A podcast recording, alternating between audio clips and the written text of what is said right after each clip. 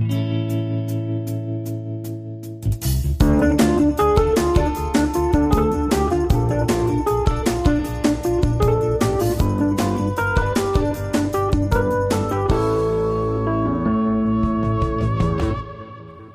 willkommen zu Festgeklebt, dem Podcast der letzten Generation.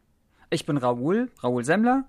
Ich bin seit äh, Januar 2022 bei der letzten Generation und habe äh, viele Trainings dort gemacht, äh, bin sehr lange schon im Regio-Team und ja, mache auch lange diesen Podcast schon. Und das auch schon eine Weile mit dir zusammen, Lina. Hey, hey, ich bin Lina. Ähm, ich bin heute ein bisschen krank. Ich hoffe, das äh, passt irgendwie mit meiner Stimme gerade. Ähm, ich bin auch schon relativ lange bei der letzten Generation dabei. Ich war Teil vom Hungerstreik und bin dann im Januar 2022, so wie Raoul, äh, eingestiegen ungefähr. Und ähm, bin jetzt gerade primär im Bereich der Außenkommunikation aktiv. Also ich bin da ähm, Teil vom, von der Media AG und ähm, mache da viel im Bereich eben mit der Außenkommunikation und äh, freue mich, dass ihr heute wieder eingeschaltet habt.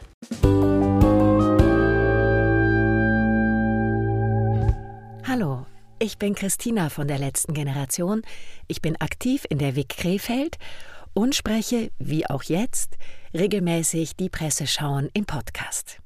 Gleich drei Organisationen bescheinigten Deutschland in den vergangenen Tagen Einschränkungen von Freiheitsrechten im Zusammenhang mit Umwelt- und Klimaschutz.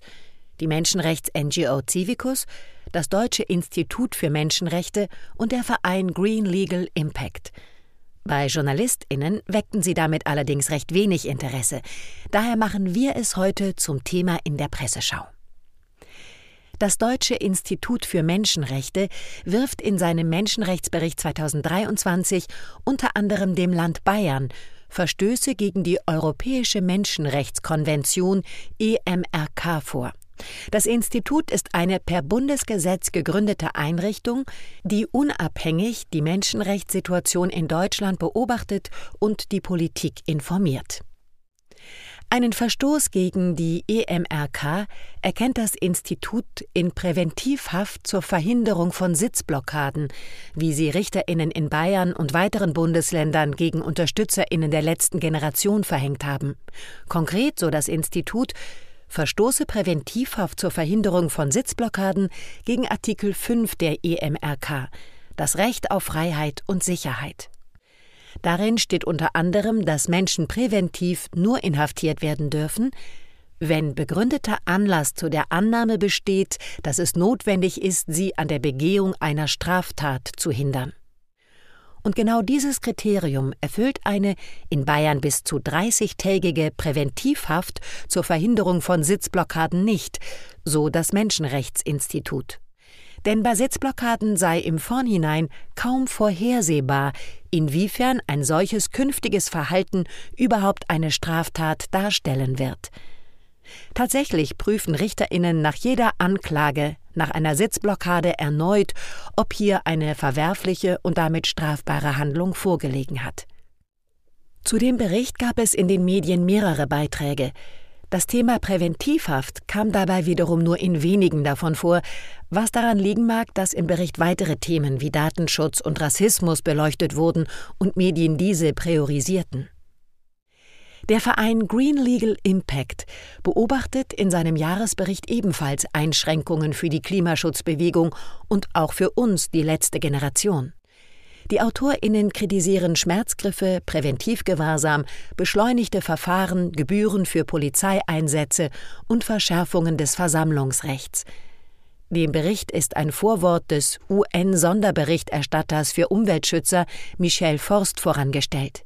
Er schreibt, ich glaube, was Regierungen beunruhigt, was sie dazu bringt, zu versuchen, Klimabewegungen als kriminelle Organisationen zu kategorisieren wie in Deutschland, ist nicht so sehr die vermeintliche Illegalität ihrer Aktivitäten, sondern die Reichweite ihrer Stimme. Es ist die Tatsache, dass sie hörbar sind und gehört werden. Es ist die Tatsache, dass sie Menschen um eine Vision der Gesellschaft und eine Beziehung zu unserer Umwelt versammeln, die es erfordert, die Karten neu zu mischen und unsere Wirtschaftsmodelle zu überdenken. Diese Vision, die Umweltschützer zu vermitteln versuchen, steht im Einklang mit den vielen Warnungen von Wissenschaftlern über die Katastrophe, die uns erwartet. Über den Bericht von Green Legal Impact gab es fast keine Berichterstattung. Die Taz machte mit einem Kommentar die Ausnahme. Dessen Autor kritisiert, der Bericht blende völlig aus, dass wohl kaum eine Umweltbewegung zuvor so massiv auf zivilen Ungehorsam gesetzt hat wie die letzte Generation und dass viele der beschriebenen staatlichen Maßnahmen genau hierauf reagieren, Wer sich gezielt rechtswidrig verhält, um damit Städte lahmzulegen und eine maximale Störung der öffentlichen Ordnung zu erreichen, will gerade nicht wie eine klassische Demonstration wahrgenommen und behandelt werden. Nach dieser Lesart wäre die letzte Generation letztlich selbst schuld an der Repression. Zum Vorwort des UN-Sonderberichterstatters heißt es in der Taz, es sei eine romantische Verklärung, davon auszugehen, der Staat verfolge hier nicht einfach Straftäter, sondern eine Bewegung wegen ihres Einflusses. Zitat Fast könnte man meinen, die Klimabewegung beginnt ihr strategisches Scheitern zu realisieren und versucht nun, den Staat dafür verantwortlich zu machen. Dem widersprechend kommt die Menschenrechts-NGO Civicus in ihrem internationalen Jahresranking, dem Monitor, für Deutschland allerdings zum Schluss, der öffentliche Raum in Deutschland seit 2023 besorgniserregend eingeengt worden und erodiert. Zum Beleg verweist Civicus dabei vor allem auf staatliche Repressionen gegen Umwelt- und Klimaschutzaktivisten unter anderem in Lützerath und bei den Razzien bei LG-UnterstützerInnen im Mai. Über das Civicus Monitoring berichtet Spiegel Online und zitiert auch eine leitende Mitarbeiterin von Civicus, Tara Petrovic, mit den Worten Deutschland war eines der freiesten Länder in Europa. Nun ist Deutschland Rudelführer im EU-weiten Schlag gegen Klimaaktivismus. Und mit diesem Zitat von Spiegel Online endet die Presseschau. Ja, willkommen zurück von der Presseschau. Vielen Dank, Christina. Ähm, jetzt würde ich kurz äh, ja einen Eindruck schildern, wie das gestern hier in ähm, Heidelberg war. Äh, wir nehmen heute am 6.12. auf, Mittwoch, und gestern waren zwei äh, Prozesse parallel. Und äh, besonders spannend war dabei ein Prozess, wo es um den Farb äh, ja, um, um, um den Farbprotest ging in Heidelberg. Das Ganze soll 30.000 Euro gekostet haben, weil denkmalgeschütztes Gebäude und so weiter. Und mh, es war sehr spannend dabei, Moritz zu sehen, wie er vor Gericht hat einfach mit erzählt hat, über warum Prote Proze Protest wirkt und dass die ganzen Uni-Proteste ja zusammengedacht werden müssen. Ähm, heute Abend selbst findet auch eine Veranstaltung am KIT ähm, äh, ja, wissenschaftliches Institut in, in Karlsruhe mit statt, dort an der Uni. Das hat es zum Beispiel auch mitgebracht. Aber lange Rede, kurzer Sinn. Was, was ganz heftig war einfach gestern ist, die Staatsanwaltschaft hat ein Jahr Freiheitsstrafe für Moritz gefordert, ohne Bewährung, für einen Fahrprotest. Es kam dann am Ende sechs Monate raus und auch ohne Bewährung. Und Moritz steht jetzt bei 17 Monaten Haft. Ähm, viele davon in der ersten Instanz, ich glaube sogar alle noch in der ersten Instanz. Ähm, aber trotzdem einfach heftig, wie Deutschland ähm, ja, KlimaaktivistInnen kriminalisiert, Menschen, die sich für die Zukunft einsetzen, kriminalisiert.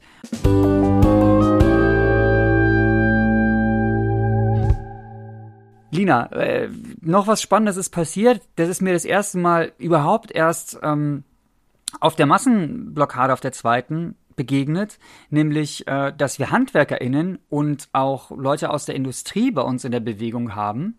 Kannst du dazu mehr ja, sagen? Voll gern. Weil da gab es ja zwischendurch auch eine Blockade, ja, oder? Genau, deshalb am, am 1. Äh, Dezember hat es eine Blockade aus HandwerkerInnen, ähm, also beziehungsweise bestehend eben aus HandwerkerInnen ähm, gegeben. Die haben direkt vor der Handwerkskammer in Berlin blockiert, total äh, starkes Bild mit ihren äh, Pappschildern und genau, haben einfach auf unsere Forderungen aufmerksam gemacht. Ne? Bundesregierung, Nutzung fossiler Brennstoffe 2030 soll sozial gerecht beendet werden. Und da waren zum Beispiel, äh, zum Beispiel TischlerInnen dabei, aber auch Menschen aus anderen Bereichen, ähm, die sich quasi ähm, darüber aufgeregt dargelegt haben mit ihrem Protest, äh, dass, äh, dass es sie nervt. Zitat, mich nervt, dass oft behauptet wird, dass nur wohlhabende Akademikerkinder sich für das Klima interessieren, weil sie ja sonst keine anderen Sorgen hätten. Das ist Blödsinn. Die Klimakatastrophe ist die größte Bedrohung für unsere Gesellschaft und trifft oft die Menschen härter, die unter freiem Himmel mit ihren Händen arbeiten. Deswegen haben wir uns als HandwerkerInnen zusammengeschlossen, um deutlich zu machen, dass auch wir mit dem katastrophalen Versagen der Bundesregierung nicht einverstanden sind. Das war so ein bisschen mit das Motto ähm, von dem Protest. Äh, total starkes Bild. Ich dachte auch gerade, vielleicht nehmen wir mal für die nächste Podcast-Folge jemanden von dem Protest hier mit rein ins Interview, in den Interviewteil, ähm, weil es da bestimmt noch viel mehr zu erzählen gibt, als ich jetzt weiß äh, von den Bildern. Ich weiß nur, dass ja da total starke Bilder eben in dieser Blockade ent entstanden sind und die Leute das eben in ihrer Freizeit gemacht haben. Also es wird ja oft ähm, vielen irgendwie vorgeworfen, dann ja geht arbeiten oder so. Und natürlich haben wir auch Menschen dabei, die irgendwie einen ganz normalen Job ähm, machen ähm, und denen dann aber, ja, die dann aber in ihrer Freizeit eben äh, auf die Klimakatastrophe aufmerksam machen, weil es eben halt alle betrifft ähm, und es einfach ja höchste Zeit ist, ähm, Widerstand zu leisten. Ja, so viel zu dem Thema. Und du hast ein bisschen was noch ein Thema mitgebracht, was ein bisschen in die Richtung geht oder auch noch mal was zum Thema Gerichte, Raoul? Ja, total. Erstmal anknüpfen daran, super witzig, wie du sagst, weil es einfach, es, es bestätigt das einfach. So. Mhm. Ich saß gestern ja da im Gericht. Erst war ich in Heidelberg, dann bin ich noch äh, rüber nach Mannheim, ähm, in, in, wo auch noch ein Prozess lief. Und es war super spannend. Der Richter ähm, in Heidelberg unterbricht irgendwann die Hauptverhandlung, so mittendrin einfach. Er war schon auch etwas älter und ähm, sagt dann so: Befinden sich hier Zeugen im Raum? Und dann so, so vollkommen lol, random, äh, so warum, warum fragt er das jetzt auf einmal? Und er kam da drauf, weil neben mir saß ein Typ im Blaumann, ja? Und das ist das halt, diese, diese, diese Denke ist das halt einfach so. Klar, Le Leute aus Handwerksbetrieben, die werden immer von uns blockiert und das sind immer ZeugInnen, die erstens gegen uns aussagen und zweitens, die immer betroffen sind. Aber was war's? Der Typ ist einfach vor kurzem zur letzten Generation gekommen, war gerade in Heidelberg, weil er da gearbeitet hat, hat uns vor dem Gericht gesehen, wusste gar nichts vom Prozess und kam dann dazu und hat sich dann sogar noch, weil ein kleiner Zeitslot bei ihm aufging, hat er sich noch mit reingesetzt in den Prozess. Aber nein, Blaumänner äh, heißt dann gleich irgendwie, die hassen eh die letzte Generation. Also einfach nur daran anknüpfend, ja, ähm, wie klischiert einfach die Vorstellung teilweise ähm, in den Medien, in den Gerichten bei der Polizei, bei der Regierung noch sind. Mhm, wir sind einfach total. viele und wir sind aus allen Bevölkerungsschichten, gibt es Leute bei uns. Ja, danke nochmal für die ähm, Ergänzung. Ähm, klaro. Ähm, auch zum Positiven aus Gerichten, ähm, das Oberverwaltungsgericht, das habt ihr ja wahrscheinlich mitbekommen, ähm, in Berlin-Brandenburg hat entschieden, dass ja, die Bundesregierung zu wenig Klimaschutz macht, vor allen Dingen, dass sie zu wenig Sofortmaßnahmen machen und äh, geklagt hatten der BUND und die Deutsche Umwelthilfe. Und wir haben gerade im Südwesten, gerade Frankfurt als Fokusweg, die wir ein bisschen mehr unterstützen als Fokus-Widerstandsgruppe. Und da wir als Regio-Team gehen da immer wieder hin und pushen und so. Und waren da auch letztens vor der Uni, vor der Goethe-Uni und haben dann auch den Anlass genommen, von diesem Urteil eine Spontan-Demo zu machen und ähm, es war dann spannend. Also erst haben wir uns so auf die Straße gesetzt und dachten so, ja, okay, ähm, ist doch eigentlich ein Grund, kann man deswegen vielleicht auch in dem Fall ähm, als Versammlung anerkennen lassen. Ähm, hatte dann auch am Ende geklappt. Und da war aber dann auch so das Ding, weißt du, obwohl dieses, dieses entscheidende Urteil erstmal kam, ähm, ein sehr wichtiges Urteil, waren halt trotzdem super viele Leute, die einfach an dieser Blockade vorbeigegangen sind. Und obwohl die Polizei da war und alles abgesperrt hat, kam trotzdem Beleidigung und alles. Und das ist einfach so dieser Punkt, wir wissen halt bei vielen Sachen nicht, wie viel im Hintergrund läuft und möchte euch trotzdem den Mut einfach machen, ähm, nur weil Ablehnung teilweise da ist, ähm, stellt euch weiterhin gegen diese Bundesregierung, die einfach lügt, ähm, die ihn, ja, die auf den Cops lügt, die in ihrem eigenen Haus lügt, die die Medien anlügt und die, ja, wo wir einfach täglich immer wieder gucken müssen, wir wollen unsere Lebensgrundlagen schützen und lasst euch davon quasi einfach nicht, ja, demotivieren, nur weil die Leute teilweise auch vorbeigehen und einfach die Klimakatastrophe ausblenden. Das, das ging mir in dem, in dem Fall einfach so, weil das halt auch super auch demotivierend sein kann. Aber ja, vielleicht hast du ja auch noch eine Idee, Lina, was, was dich so ermutigt, wenn du mal einen Downer hast von, von teilweise auch Sachen, die gegen uns Leute verwenden oder keine Ahnung, gegen ja. uns sprechen. Ja, ganz einfach ist es auf jeden Fall nicht, das äh, wissen wir alle. Und ähm, Genau, es gibt, es gibt Situationen, die irgendwie unschön sind, in Blockadesituationen oder wenn wir uns halt eben politisch anschauen, was gerade alles so in der Welt passiert, äh, dann kann das einen schon mal so natürlich frustrieren und traurig machen und so weiter. Und dann ist es halt für mich persönlich jetzt ähm, meistens einfach diese, diese Gemeinschaft und diesen Widerstand, den wir eben zusammen leisten, weil es ist halt einfach total schwer, es ist eine total große Aufgabe, ähm, was wir machen mit an allen möglichen Stellen, ob es jetzt Straßenblockaden sind oder eben andere ähm, wichtige Stellen, äh, die ihr, ihr vielleicht besetzt ähm, bei der letzten Generation. Generation, ähm, ja, dass wir das eben gemeinsam machen und gemeinsam dieses Ziel haben, diese bessere Welt, ähm, diese bessere Welt quasi zu schaffen, dass wir zum Beispiel mit der Forderung raus aus den Fossilen, aber eben das, ja, dass die Klimakatastrophe, die jetzt schon so viele Menschenleben kostet und die so schon im Gang ist, ähm, ja, dass die vielleicht nicht komplett eskaliert, wenn wir jetzt noch schaffen, ähm, ein bisschen gegenzusteuern. Genau. Ähm, ich wollte noch einmal sagen, zum, du hast jetzt gerade das Wort Cops benutzt. Ich dachte kurz, du meinst ähm, PolizistInnen, aber damit ist natürlich die Klimakonferenz gemeint. Ähm, das haben wir jetzt gerade in diesem Podcast gar nicht so groß thematisiert, aber für gut, dass du es nochmal kurz in den Raum geholt hast. Ähm, dann zum Thema äh, was so im Hintergrund äh, passiert. Irgendwann hattest du das, äh, hattest du das Wort gesagt und ähm, dann dachte ich, das passt super für das nächste Thema, was ich ansprechen wollte. Und zwar im Hintergrund laufen ja auch immer recht viele Ermittlungen ähm, gegen Klimaaktivisten. Wir haben das jetzt schon an viel, verschiedenen Stellen hier im Podcast gehört. Und ein Thema, was ich ähm, oder wir jetzt noch mitgebracht hatten für den Podcast hier, ist einmal ähm, rund um kriminelle Vereinigungen jetzt auch in Österreich, dass es da eben auch Ermittlungen jetzt gibt ähm, gegen Menschen, die in Österreich eben, ne, letzte Generation Österreich gibt es da ja auch eine Gruppe, die da eben äh, Straßenprotest machen, Straßenblockaden machen, alles mögliche an Protest machen so wie wir eben. Ähm, genau, dass da jetzt eben auch die Ermittlungen ähm, zusammen mit einer kriminellen Vereinigung losgegangen sind, was natürlich total empörend ist, weil, ähm, ja, weil es natürlich, ne, sehen wir ja zum Beispiel auch bei den, bei den Ermittlungen, die hier in Deutschland stattfinden, dass es einfach total unangebracht und unangemessen ist, gegen friedlich Protestierende äh, solche Ermittlungen aufzufahren und somit halt eben auch diese Hausdurchsuchungen, Abhörungen und so weiter möglich werden. Ähm, genau, das wollte ich nochmal hier kurz in den Raum holen. Hast du dazu gerade noch einen Gedanken, Raoul?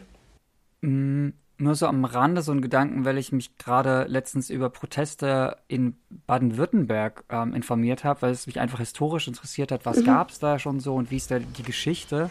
Mhm. Ähm, und parallel auch, also dabei bin ich so auf die Friedensbewegung gestoßen und Mut lang und habe da einen tollen Artikel, den kann ich später noch verlinken, ähm, von der Stuttgarter Zeitung gelesen, wo es um ein Buch geht so und da ähm, wird auch daraus zitiert, einfach was super spannend war, äh, dass als dann Prominente, viele Prominente mit auf die Straße gegangen sind in Mutlang, hat das Innenministerium sich so unter Druck gefühlt, dass sie nicht sagen, so, ich wollen nicht einen Friedensnobelpreisträger oder oh, Literaturnobelpreisträger, schlag mich nicht tot, ähm, Heinrich Böll ähm, nicht von der Straße tragen. Dieses Bild wollen sie den Medien nicht geben. Und ich finde, das ist halt dieser Punkt. So, ähm, und auch, ja, überhaupt alte Bewegungen sich mit anzuschauen, das, das gab es genauso schon. Also das wiederholt sich einfach immer nur. Es gibt Regierungen, die ultra konservativ im Sinne von ultra, sie wollen nichts verändern, ähm, sind und die andere Leute, die halt irgendwie einen Wandel, eine Transformation wollen, super kriminalisieren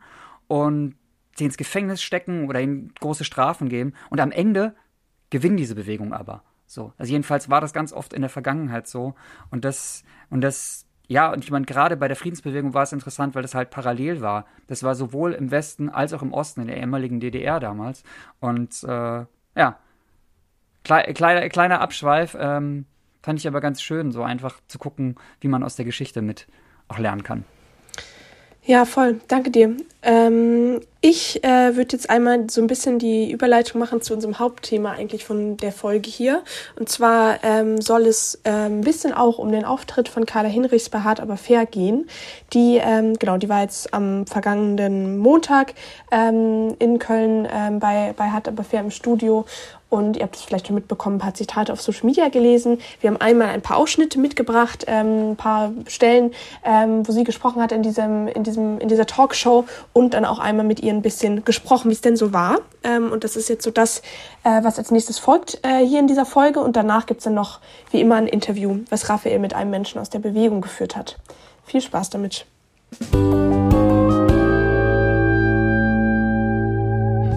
Frau Hinrichs, Sie sind Aktivistin bei der letzten Generation. Das heißt, Sie gehen nicht nur für Klimaschutz auf die Straße, Sie kleben sich auch gelegentlich auf Straßen. Haben Sie das Gefühl, dass die unbedingte Notwendigkeit von Klimaschutz mittlerweile überall angekommen ist? Nee, leider nicht. Ich denke, was diese Extremwetterereignisse, was uns dieses Jahr jetzt auch noch mal gezeigt hat, ist, dass wirklich Klimakrise ist keine Frage von irgendwo auf der Welt und irgendwann mal in Zukunft, sondern Klimakrise ist jetzt. Klimakrise ist jetzt die Frage auch nicht nach, wer wird davon betroffen sein, sondern wird meine Oma nächsten Sommer überstehen, wenn die nächste Hitzewelle kommt. Und ich habe das Gefühl, das ist leider in der Gesellschaft noch nicht ganz angekommen. Es liegt aber daran, dass wir uns lange ein Versprechen aufrechterhalten haben, dass die Welt jetzt immer besser wird. Das ist das, worin ich groß geworden bin. Ich bin aufgewachsen in einem, es wird richtig toll, dir steht die Welt offen, du kannst alles werden, wenn du möchtest. Das war das Motto, unter dem ich Abitur gemacht habe.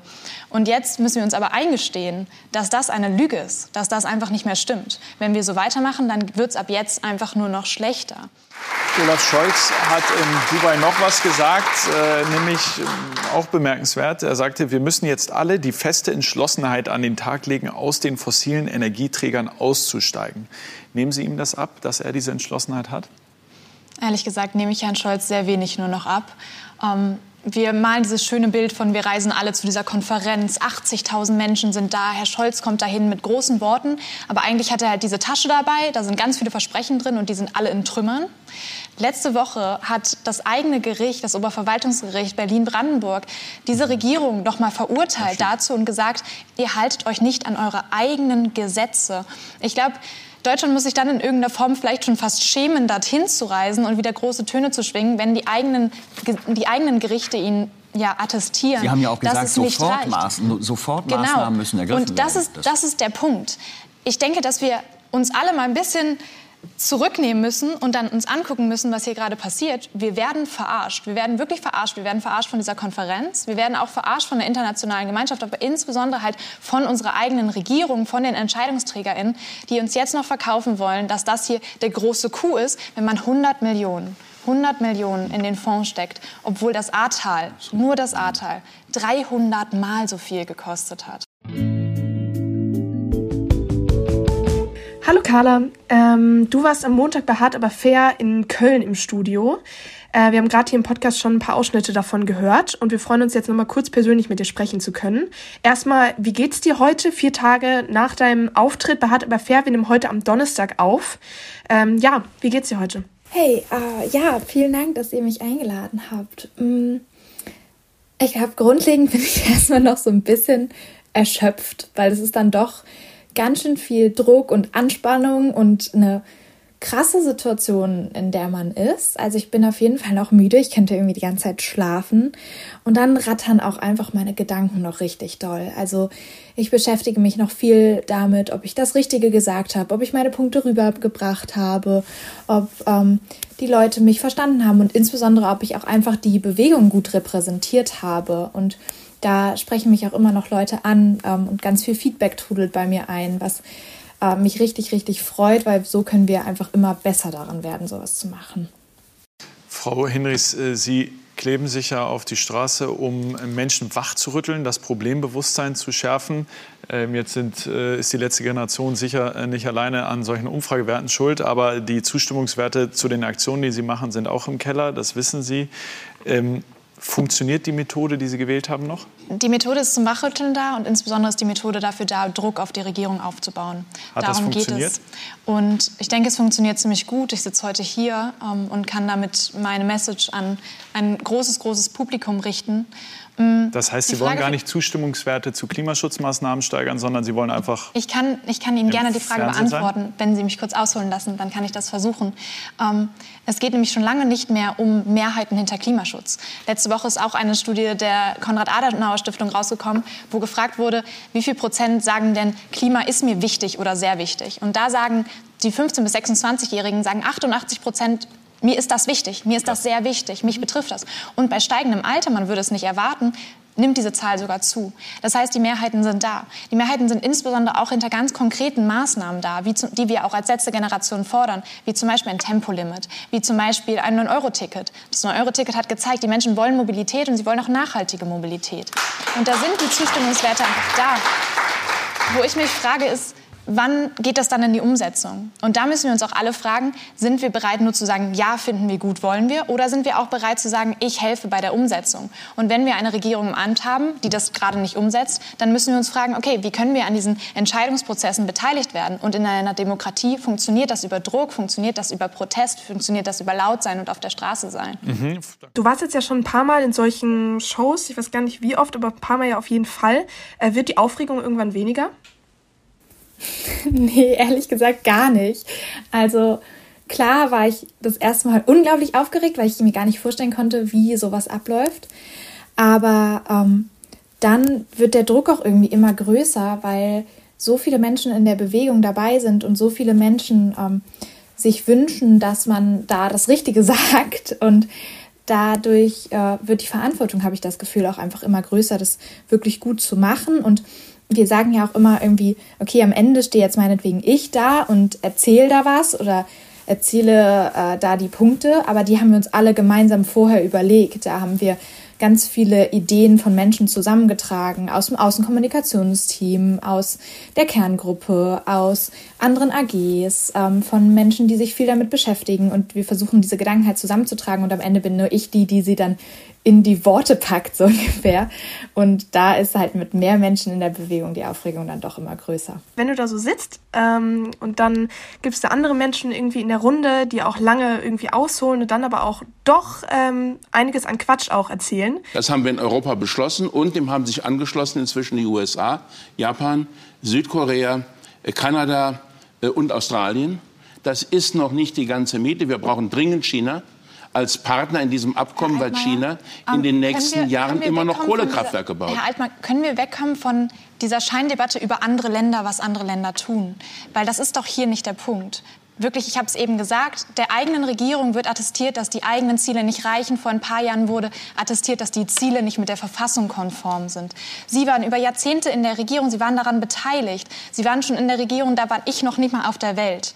Und jetzt hinterlässt man uns hier eine Welt und sagt, jetzt, jetzt geht mal damit um. Und mich würde interessieren, was haben Sie denn in der Zeit gemacht? Also ich höre von Ihnen in Ihrer Amtszeit, höre ich Zitate wie, Gas ist sexy so, ja. mit, vor, vor, solchen, vor solchen Szenarien stehe ich. Natürlich. Und ich würde gerne, würd gerne auf einen Punkt kommen, und zwar, dass wir uns mal fragen, was ist für uns eigentlich Wohlstand? Was ist für uns eigentlich eine Welt, in der wir leben wollen? Weil diese Frage stellt sich mir ganz akut.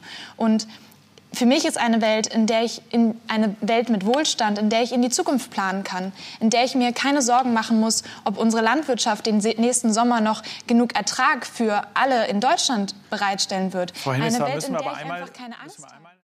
Wie geht's dir dann innerlich? Musst du dann nicht irgendwie innerlich da sitzen und kochen und ähm, irgendwie denken, okay, da muss ich jetzt irgendwie zwischen so? Also wie fühlt sich das an in solchen Situationen, wo dann zum Beispiel ja von Herr Altmaier irgendwie länger ausgeholt wird oder sowas? Also eine Szene hatten wir da ja auch drin, wo du dazwischen gegangen bist, total stark äh, fand ich das, aber ja.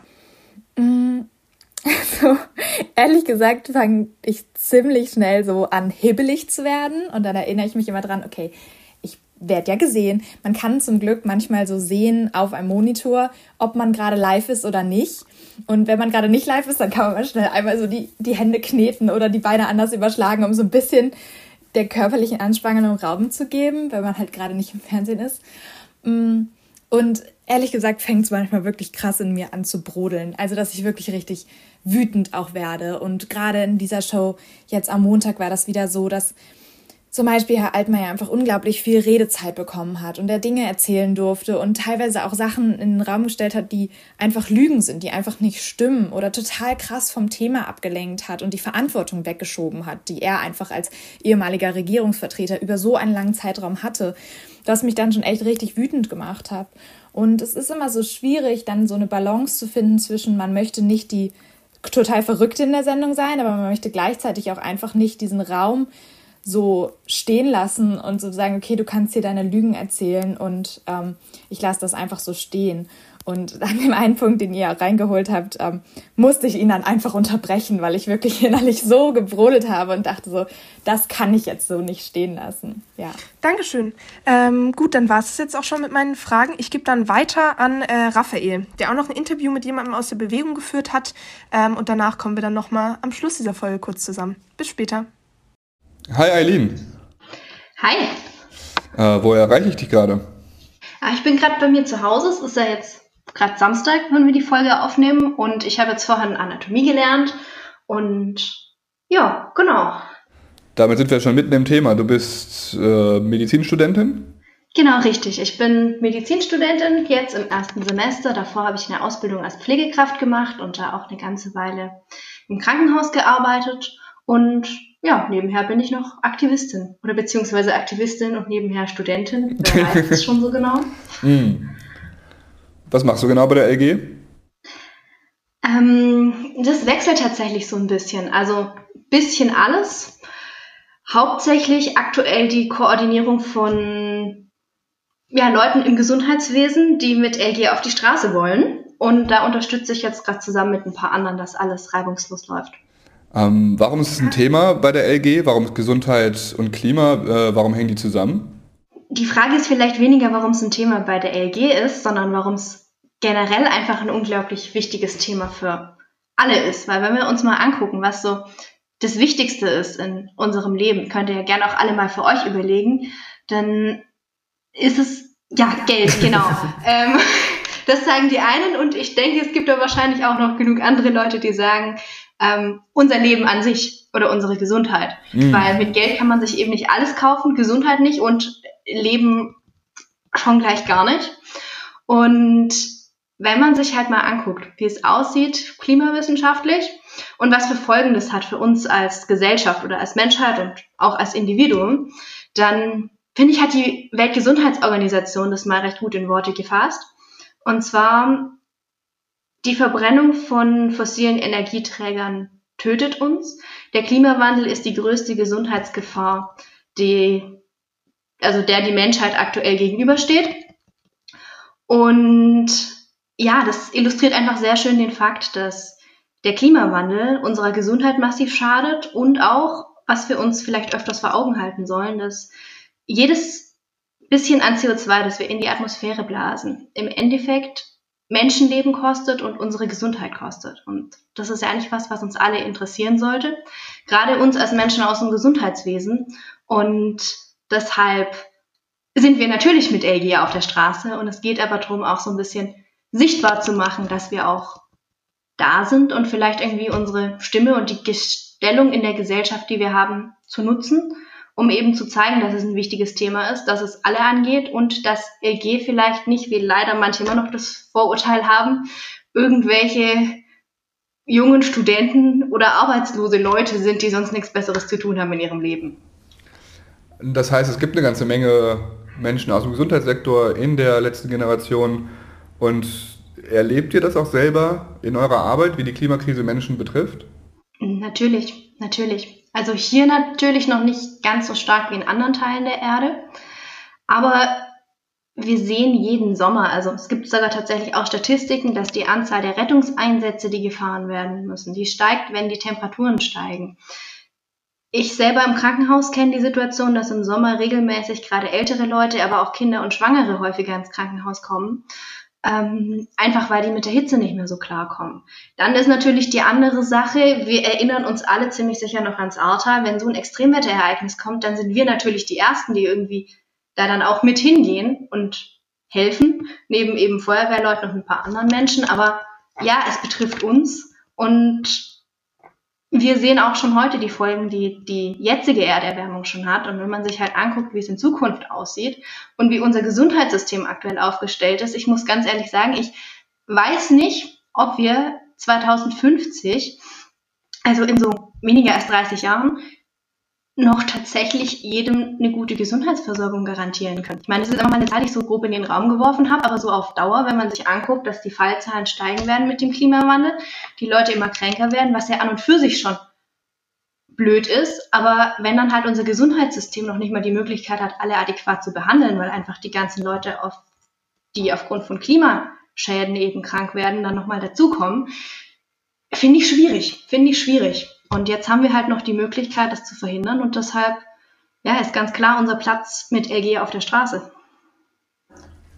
Und so wie ich das verstanden habe, sind es ja nicht nur die Hitzewellen und Unwetter, es sind ja auch neue Infektionskrankheiten, ähm, Krankheitsüberträger, die sich ausbreiten und, und, und.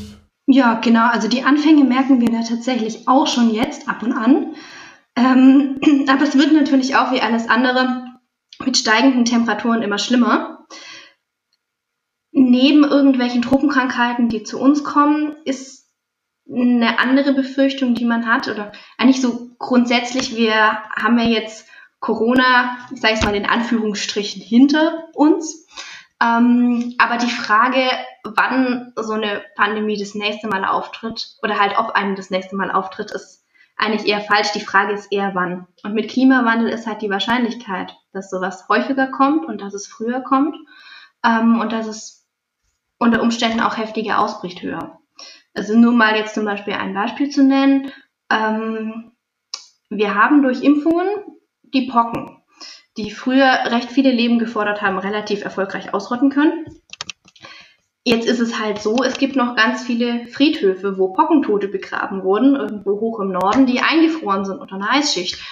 Das ist erstmal nicht so schlimm, wenn die jetzt nur auftaut und dann vielleicht der Boden auch noch absackt und sich bewegt, dann kann es halt sein, dass zum Beispiel solche Erreger dann plötzlich wieder herkommen. Und da sind wir nicht drauf gefasst, ähm, weil wir keine Grundimmunität in der Bevölkerung mehr haben, weil eben, wie gesagt, dann auch nochmal Gesundheitssystem und Behandlungskapazitäten grundsätzlich so ein Problem ist. Und wer weiß, was da sonst noch alles an Krankheitserregern zum Beispiel im Permafrost ist. Das ist, also es ist ein wahnsinnig komplexes Thema. Grundding ist aber trotzdem immer, ähm, ja, jedes Zehntel Grad mehr Erwärmung kostet im Endeffekt Menschenleben. Und das, finde ich, müssen wir ganz klar bedenken. Das sollte auch unsere Regierung ganz klar bedenken, dass das, was sie halt jetzt macht, im Endeffekt über Menschenleben entscheidet. Und dass es nicht nur ist, ja, ähm, jetzt mal als ganz blödes Beispiel, Tempolimit 9-Euro-Ticket, ja, weiß ich nicht genau, ob sich das jetzt so rentiert und irgendwie will ja irgendwem, wer dann noch die Freiheit, so schnell auf der Autobahn zu fahren, wie er gerne möchte, klauen wenn man das halt, also wenn wir keinen Klimaschutz machen, dann klauen wir anderen Leben und Gesundheit. Und da ist halt die Frage, wie setzen wir unsere Prioritäten? Genau. Deswegen geht ihr auf die Straße mit den Bannern, die aktuelle Politik tötet, ja? Genau, richtig. Also wir gehen tatsächlich in Dienstkleidung, dass eben die Leute uns auch erkennen und wissen, wer wir sind, weil es steht ja selten Arzt, Pflegekraft, Psychologin irgendwie bei uns auf der Stirn geschrieben. Ähm, und ja, gehen dann halt in Kittel und Kasak auf die Straße und haben eben Banner. Eines davon ist, die aktuelle Politik hat tödliche Folgen, weil es einfach das ist, was passiert. Es spricht halt nur selten jemand so deutlich aus, weil es eine unangenehme Wahrheit ist. Ähm, dann haben wir noch ein Banner, unser Job ist Leben retten. Das ist so ein bisschen auch das, warum wir auf der Straße sind, weil es eben auch im Gesundheitssystem recht viel darum geht und eigentlich auch eine Aufgabe von uns ist, Krankheiten zu verhindern, weil es cool ist, wenn wir Leute heilen können, aber noch viel besser ist, wenn die erst gar nicht krank werden. Und ja, genau, das sind so unsere beiden Hauptbanner, die wir deshalb haben. Und das heißt, die ganze, der ganze Vorwurf mit Rettungsgassen blockieren ist eigentlich völlig absurd, weil die beste Rettungsgasse, die wir haben, ist Klimaschutz, ja? Total, total. Wir hatten ganz am Anfang tatsächlich auch mal ein Banner, wir sind eure Rettungsgasse so was ein bisschen darauf spielt, dass eben Klimaschutz jetzt auch die Rettung für sehr, sehr viele Menschen sein kann. Und wir würden da nicht kleben. Wir haben auch Notfallsanitäter, die zum Beispiel mit uns auf der Straße kleben, die im Rettungsdienst arbeiten und genau solche Einsätze fahren. Die würden da nicht kleben, wenn das Menschenleben gefährdet. Weil, wie gesagt, unser Job ist es, Leben zu retten. Und genau deshalb kleben wir mit LG auf der Straße. Und ich denke, es wurde hier schon oft genug diskutiert wir achten ja auch bei jeder Straßenblockade immer darauf, dass es eine Rettungsgasse gibt und dass da dann auch entsprechend Leute, wenn sie es brauchen, dann durchkommen können, wenn es wirklich ein Notfall ist. Aber man muss halt eben sehen, die Klimakrise ist auch ein Notfall, der auch Leben kostet. Und ja, genau, deshalb blockieren wir so die Straßen, wie es LG halt immer macht, dass keine Rettungskräfte behindert werden. und versuchen halt gleichzeitig dadurch Leben zu retten über konsequenteren Klimaschutz. Und jetzt kann ich mir vorstellen, dass es ganz schön herausfordernd ist. Also Medizinstudium an sich, was ich so weiß von Freunden und Bekannten, ist ja ziemlich viel und du machst jetzt nebenher, ja du meinst schon, du machst eigentlich fast hauptamtlich oder Vollzeit LG. Wie, wie geht das zusammen? So was Anspruchsvolles wie Medizin und letzte Generation? Ähm, naja, seit ich jetzt fürs Studium weggezogen bin und nochmal die Widerstandsgruppe vor Ort, die ich zusätzlich hatte zur Gesundheitsgruppe ähm, abgegeben habe, ist es entspannter. Also ich muss sagen, seit ich nur Studium habe, plus äh, gemeinsam mit anderen die Leute aus dem Gesundheitswesen bei LG zu betreuen, ist mein Leben sehr viel entspannter geworden. Aber natürlich, also ich muss sagen, ja, so super viel Freizeit bleibt meistens nicht übrig, aber die Frage ist, was ist die Alternative? Und ich glaube, da muss jeder mal so ein bisschen in sich reinhorchen und sagen, was möchte ich jetzt eigentlich machen? Und ja, wie geht's mir dann damit? Das geht ja vielen von uns so und trotzdem habe ich das Gefühl, dass es ja besser ist als nichts tun. Oder wie geht dir das? Ja, total. Total. Also wie ich ja auch gerade schon gesagt habe, irgendwie schlussendlich muss jeder in sich selber reinhorchen und überlegen, was für ein Mensch will ich sein, wie sind meine Prioritäten, weil ja, wir müssen uns vor Augen halten, dass alles an CO2, was wir in die Atmosphäre blasen, Menschenleben kostet und noch so viel mehr. Und wenn wir da halt ehrlich sind und sagen, okay, will ich da weiter zugucken und nichts machen. Ich finde, da gibt es auch ein sehr schönes Zitat. Ich meine, das war von Molière. Wir sind nicht nur verantwortlich für das, was wir tun, sondern auch für das, was wir nicht tun. Und eben, da müssen wir uns halt überlegen, stehen wir da aktiv auf gegen dieses Unrecht oder nicht? Danke, Eileen. Danke für deine Zeit und deine ja, Arbeit. Danke dir auch. Und bis bald. Würde ich sagen, bis bald. Wir sehen uns vielleicht irgendwann mal wieder auf der Straße. Muss mal gucken, wann ich es vom Studium nach Berlin schaffe. Schön. Freue ich mich. Bis dann.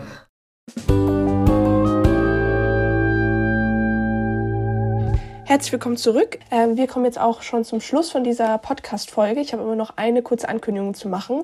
Ähm, und zwar war ja nicht nur jetzt Carla quasi am letzten Montag bei Hart aber fair, sondern äh, Carla Rochel wird auch am 12. bei Lanz sitzen. Das liegt ja noch ein bisschen in der Zukunft. Wir werden dann hoffentlich auch in der nächsten Podcast-Folge ein bisschen mit ihr darüber sprechen, wie es denn bei Lanz war und so weiter.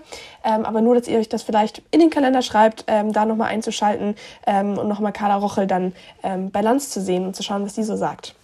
Raoul, hast du noch was zu sagen am Schluss? Ja, ich möchte gerne auch noch einladen, äh, zwei Tage später, nachdem Carla Rochel bei Lanz war, nämlich am 14.12., ähm, möchte ich euch einladen, nach Frankfurt zu kommen, ans Amtsgericht, weil dort werde, werden drei Menschen, unter anderem ich selbst auch, ähm, wegen einem Fahrprotest bei der DFB vor Gericht stehen in erster Instanz. Los geht das Ganze so richtig arbeitsfreundlich um 14.30 Uhr im Raum 25e im zweiten OG. Und wir werden aber schon ab 13.45 Uhr ähm, davor eine Mahnwache haben vom Gericht, vom Amtsgericht in Frankfurt. Weil wir damals den Protest ge gemacht hatten während der ja, äh, WM letztes Jahr. Ähm, zum Start davon und genau Menschenrechtsverletzungen, Katar, ähm, aber auch unsere Bundesregierung, die über Leichen geht. Das so im Groben und Ganzen. Ja, noch kurz vielleicht dran gehangen, dass ähm, zum, zum Komplex Gerichtsprozesse ähm, auf, der, auf der Webseite von der letzten Generation gibt es auch immer ähm, ja, eine ganze Sammlung von Gerichtsterminen, die äh, in Zukunft anstehen. Das heißt, ihr könnt ihr einfach schauen, äh, wenn ihr jetzt nicht unbedingt irgendwie in Frankfurt zufällig in der Nähe seid oder so, ob ihr vielleicht mal einen anderen Gerichtsprozess unterstützen wollt, einfach mit eurer Präsenz im Raum sitzen. Das kann schon ganz gut tun und ganz schön sein, da ein bisschen Unterstützung im Raum zu, zu haben, zu fühlen, zu sehen. Ähm, genau, schaut doch gerne mal auf der Webseite rein. Da sind ein paar Termine verlinkt. Ähm, genau, und dann war es das jetzt aber auch wirklich auch von meiner Seite. Danke euch fürs Einschalten. Bis bald. Ciao, ciao.